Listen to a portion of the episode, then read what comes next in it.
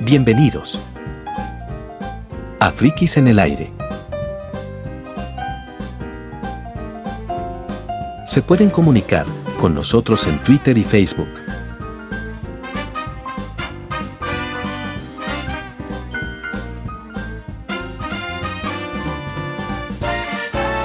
Conducción, Javier Roel, y la música de intro, Enrique Roel. Hola, bienvenidos a Frikis en el aire, un nuevo episodio de podcast. Y hoy estamos comenzando la cuarta temporada de este Frikis con un regreso bastante interesante que estaba creo que en la segunda temporada empezó de Frikis, que es Sermin. Y vamos a darle la bienvenida a Sermin. Hola, Sermin. Hola, ¿cómo andan? ¿Cómo andan todos? Los extrañé. Tuve la tercera temporada trabajando, tuve muchas cosas que hacer, entonces no pude participar. ¿Cómo va, Javier? Todo bien, todo tranquilo. Un gusto, la verdad, que hayas regresado. En la tercera temporada estaba solo contando las noticias a los oyentes. Así que me alegro mucho que hayas vuelto a eh, formar parte de eh, Frikis eh, en el aire. Entonces, eso me gusta bastante que participes. Así que eso está bastante bueno. Hoy vamos a ver una cierta de noticias.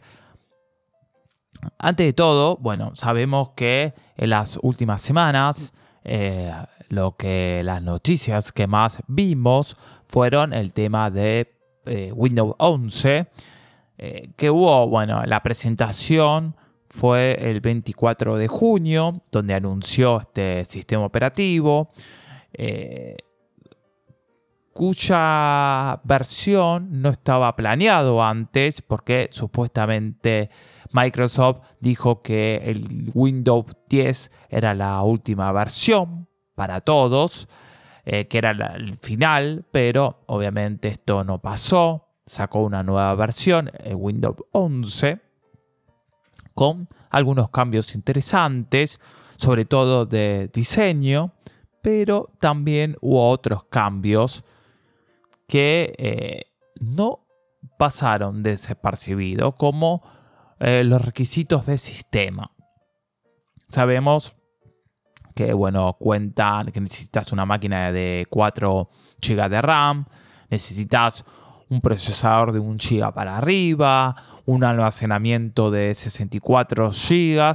Bueno, hasta ahí todo perfecto, todo bien. Ahí no hay, no hay no, pasa nada, es una máquina moderna, cualquier máquina eh, funcional tiene esas características que son 64 bits, también una de las también los requisitos. Eso no hay drama. El tema es eh, donde hizo ruido esta presentación es el TPM 2.0, que hay un montón de máquinas que no tienen estas características y empezaron a un montón de videos de YouTube explicando cómo activar el TPM 2.0 o también el PTT de Intel que eh, pueda eh, activar esta característica en los BIOS, que muchos vienen deshabilitados por defecto, por lo cual si no tienes activado estas características, sobre todo en máquinas modernas, no puedes instalar Windows. Cabe recordar que Windows lo utilizan muchos usuarios que no son duchos a la hora de tocar eh, parámetros de la BIOS. Entonces, acá es como que Microsoft no pudo ver estas cosas para mi Sermín. Yo creo que Microsoft, con lo que dijiste anteriormente, el tema de que no va a sacar más versiones, que al final no cumplió porque va a sacar el 11 para fines de este año. Y obviamente no lo que quiere es acortar la vida. En realidad, la gran finalidad, ser sincero, es que la gente compre hardware nuevo y que este hardware nuevo ya tenga habilitado por defecto todas estas características que necesita Windows 11. ¿Y eso en qué se traduce? En ventas, nuevo hardware. Entonces hay un convenio atrás con las grandes empresas de hardware para que la gente se renueve, me parece, Javier. Puede ser, exactamente, es lo que yo pensaba, Sarmín. Que sí, hay una interna que obviamente de eh, entre las empresas de hardware, Intel, por ejemplo, es uno de ellos que eh, no está no está en una situación cómoda en este momento por un montón de factores, sobre todo también el impacto de que Apple ya eh, dejó de trabajar, en realidad todavía no, porque todavía hay PC Mac compatible con Intel, pero pronto va a dejar de trabajar y también esto de la pelea con AMD que está perdiendo terreno en algunos, eh, en algunos procesadores, sobre todo en potencia en gama alta, donde Intel siempre estuvo a la vanguardia. Y hoy en día eso no está ocurriendo y AMD en algunas de las cosas está por encima de Intel. Entonces puede ser también un... Eh, también igual beneficia a AMD en este punto, pero puede haber también un acuerdo para potenciar las ventas, eh, Exactamente, sí, es todo comercial. Hay atrás un montón de arreglos que nosotros no sabemos. Entonces, ahí está el tema. Vamos a ver qué va a pasar si Microsoft va a mantener estas características y estos requisitos o a lo largo de este tiempo antes de la fecha de lanzamiento de la versión final puede haber un cambio en este tipo de, cosas. O sea, quizás eh, van a, a ser menos duros, para decirlo de una manera, con los requisitos, Javier. Puede ser, Sarmín. Sí, eh, o sea, puede ser que eh, cambien, porque obviamente ellos tiran, para decir una, la información así, mm, de como tiran información esta a ver qué opina el público y obviamente si y, ah, está todo pensado, porque también es un termómetro para Microsoft este, este planteamiento que estamos haciendo nosotros eh, propiamente dicho. O también muchos de los canales de YouTube que se ve también como eh, la repercusión de estos cambios y estas características de, impone Microsoft para instalar Windows 11. Vamos a ver qué, qué, pasa sobre esto. Vamos a ver ahora un poco sobre Linux, eh, sobre el mundo de Linux, perdón, eh, que por ejemplo ahora eh, el kernel 5.13 da un soporte inicial a los Apple M1. Entonces, aquellos que tengan este dispositivo, los Apple M1, sea una Mac Mini, un MacBook Pro, un MacBook Air o un iMac, pueden eh, probar eh, Linux con este kernel que puede, obviamente sabemos que es un soporte inicial, no, no se espera que ande normalmente, pero está bueno eh, saberlo, esto, Sarmín, ¿eh? Sí, está bueno para aquellos que quieren probar otras, otros sistemas aparte de MacOS. Eh, está bueno que funcione Linux y también se espera que funcione Windows, aquellos que necesitan utilizar Windows por algunos programas que solamente funcionan bajo esta plataforma. Vamos a ver qué pasa, Javier.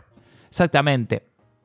Acá hay una nota que salió en Apple Insider, Staff, y dice que la última actualización de kernel Linux, la versión 5.13, como acabo de decir, ha sido lanzada con soporte para el sistema chip Apple Silicon el M1 anteriormente disponible en mayo como candidato de lanzamiento para pruebas públicas, se lanzó la versión final de esta versión que fue anunciado por Linus Tolbar el lunes y se dice que la versión más nueva es uno de los lanzamientos más grandes en el rango de la versión 5, con más de 16.000 confirmaciones realizadas por más de 2.000 desarrolladores.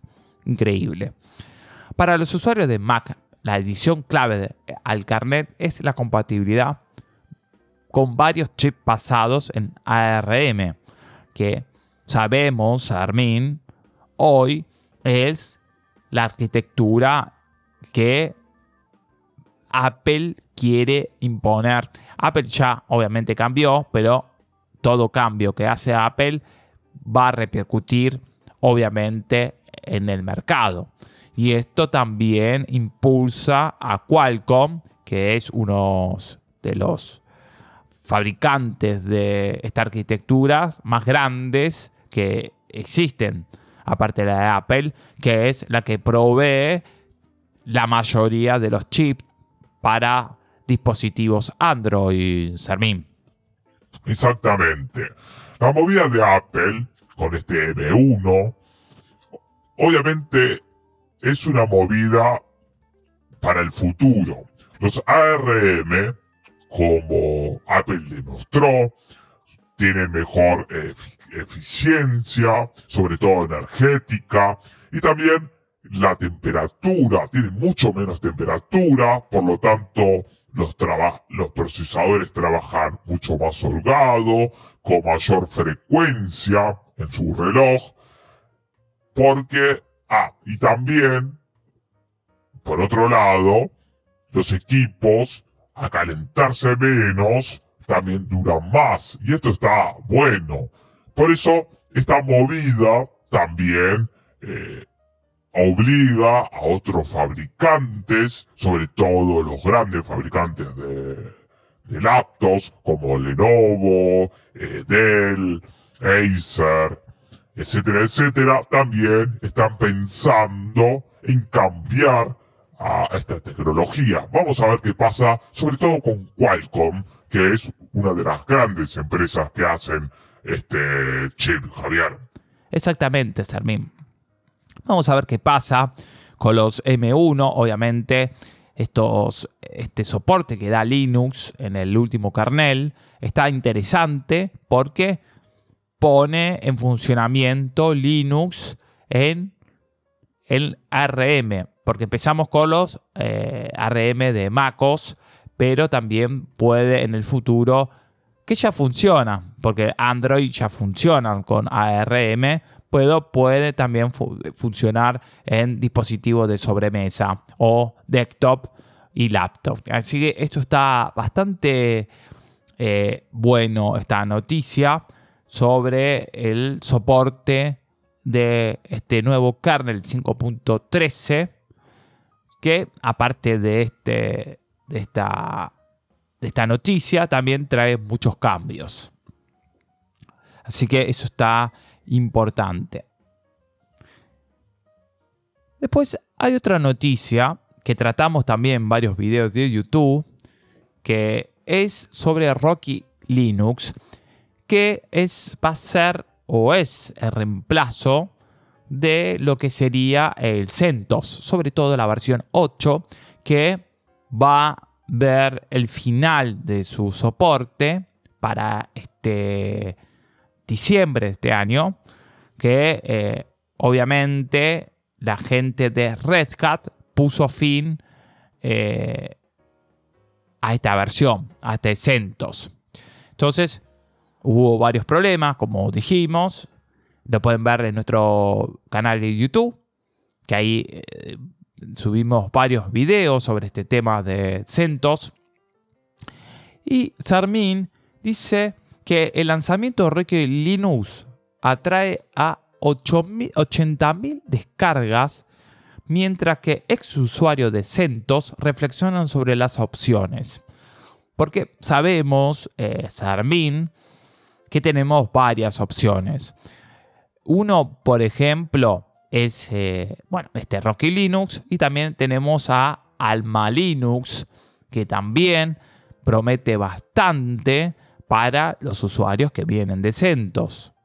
Y obviamente también la propuesta del propio Red Hat con eh, empresas más chicas, hasta cierta cantidad de servidores que también propuso. Entonces, existen varias opciones sobre eh, cómo, qué sistema van a usar. Pero Rocky Linux, una de las ventajas que tiene es que uno de los, el fundador fue uno de los fundadores de CentOS. Entonces conoce muy bien a, las empresas que trabajan con CentOS. Sobre todo, el fundador es Greg Kurzer, que es el fundador de eh, Rocky Linux.